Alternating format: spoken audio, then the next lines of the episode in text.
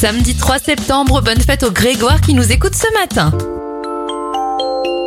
Pas grand chose à se mettre sous la dent pour les événements, on va juste retenir qu'en 1928, Alexander Fleming découvre la pénicilline, considérée comme le premier antibiotique. On passe aux anniversaires de stars. Le chanteur brésilien Gustavo Lima a 33 ans, 57 pour Charlie Sheen et Red Fool, un des deux membres de l'MFAO, a 47 ans. Excellent week-end.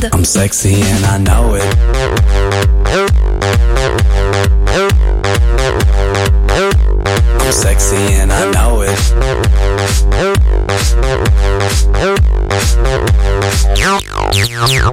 Yeah, when I'm at the mall, security just can't buy them all.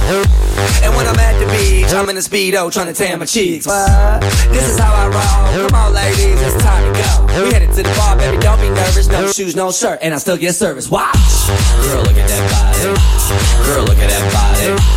Girl, look at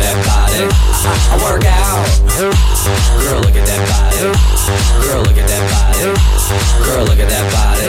I, I, work out when I walk.